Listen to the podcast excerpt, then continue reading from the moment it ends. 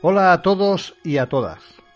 Hay algunas noticias o temas que, aunque interesantes, no tenemos datos suficientes o son noticias como la que hoy os presentamos, que es una efemérides o recordatorio de algún caso concreto. Tanto Susana como yo mismo os presentamos las minicrónicas, en las cuales efectuaremos a modo de pequeño audio de como mucho 15 minutos, pues eh, lo, que, lo que os he dicho, noticias pequeñas que no tenemos muchos datos, pero que siempre vale la pena saber. Comenzamos. Algunas veces oigo algún comentario de personas que dicen que las redes sociales nos han traído el distanciamiento social e irreal de las personas, pero también nos ha permitido conocer a personas con nuestras mismas inquietudes que posiblemente jamás lo hubiéramos podido hacer. Hace un tiempo atrás, cuando no existían dichas redes sociales, las personas afines a ciertas temáticas podían contactar a través de revistas en la sección de contactos de forma epistolar. El caso que os voy a narrar ocurrió en la época de los años 70. Joan Turuballés era un chico muy inquieto y un apasionado del tema ovni. A pesar de la lejanía, estaba muy interesado en las reuniones que se hacían en la sala de la Ballena Alegre en el Café León, donde se hablaba, entre otras cosas, del avistamiento del ovni fotografiado en San José de Valderas, las charlas de Fernando Sesma y más tarde las de José Luis Jordán Peña.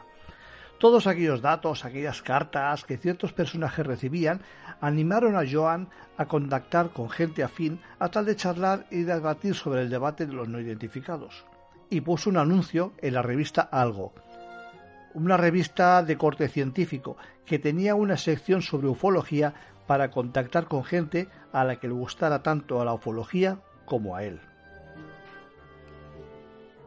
Al cabo de un tiempo respondió José Félix Rodríguez Montero, de 47 años y natural de Sevilla, pero vivía en Tarrasa como Joan Turo. Después de un tiempo de contacto, a través de cartas de correo, finalmente se conocen personalmente, y en poco menos de unas semanas su vida cambiaría para siempre. Joan Turuballés tenía fama y cierto prestigio a pesar de su juventud como investigador serio y recorrió todos los, lugares cercanos a Barcelona donde se rumoreaba que había cierta actividad ovni, desde Tivisa, Matadepera, Montserrat, fue miembro del mítico CEI, el Centro de Estudios Interplanetarios, y fundó IONI, Investigación de Objetos No Identificados, su propia asociación.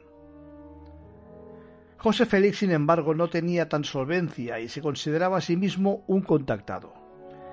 Eh, siente gran interés por todos los temas paranormales y devora cuantos libros le llegan sobre esas temáticas. También dice recibir mensajes de unos extraterrestres a los que conoce como el mando galáctico.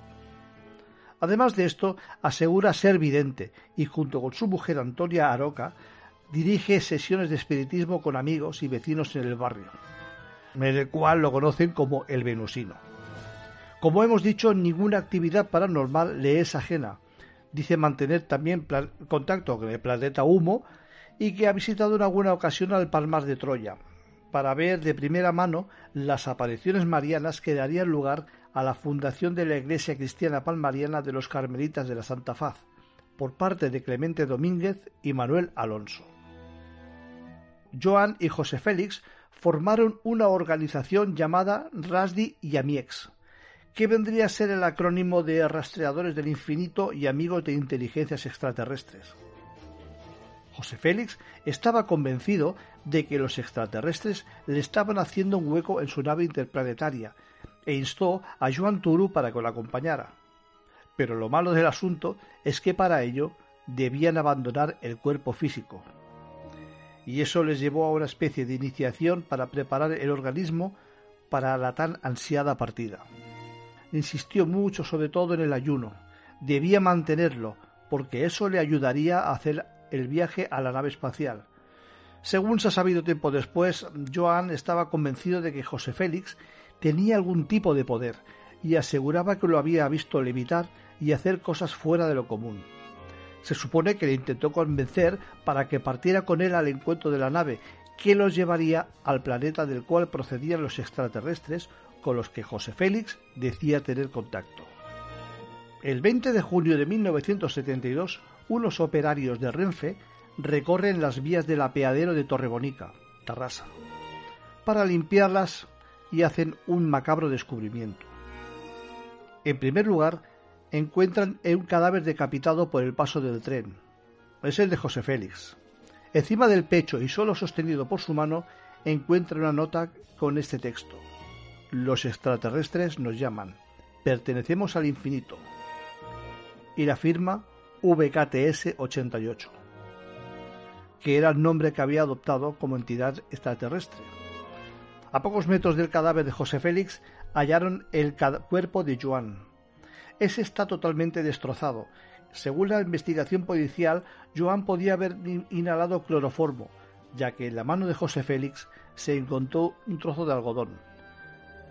Posiblemente Joan en el último momento se echó atrás y si lo pensó mejor, quiso irse y posiblemente José Félix lo adormeció para que lo acompañara en el macabro viaje.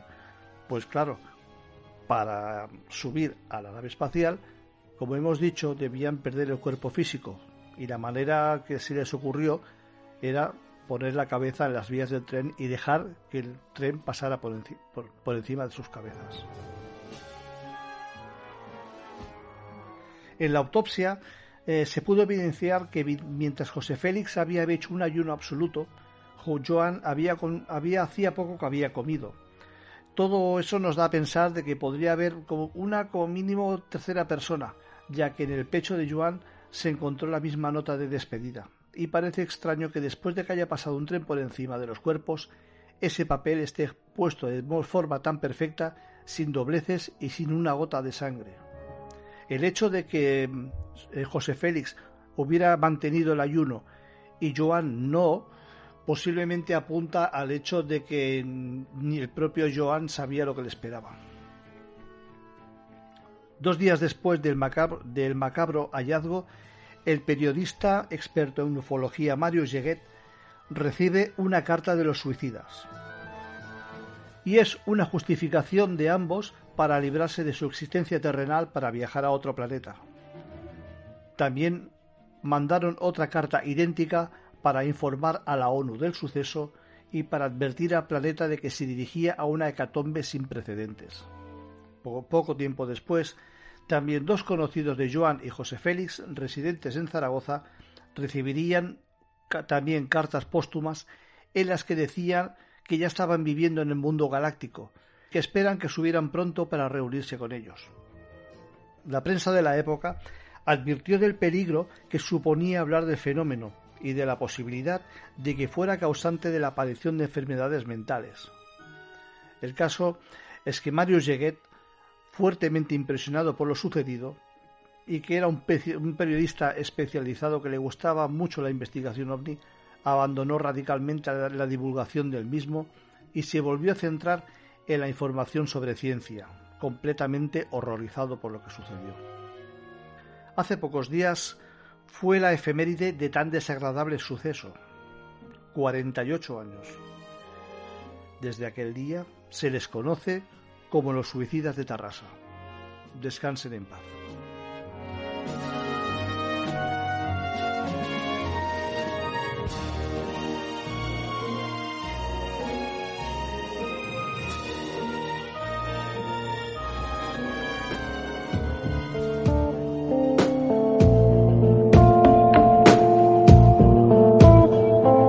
tears that you weep for the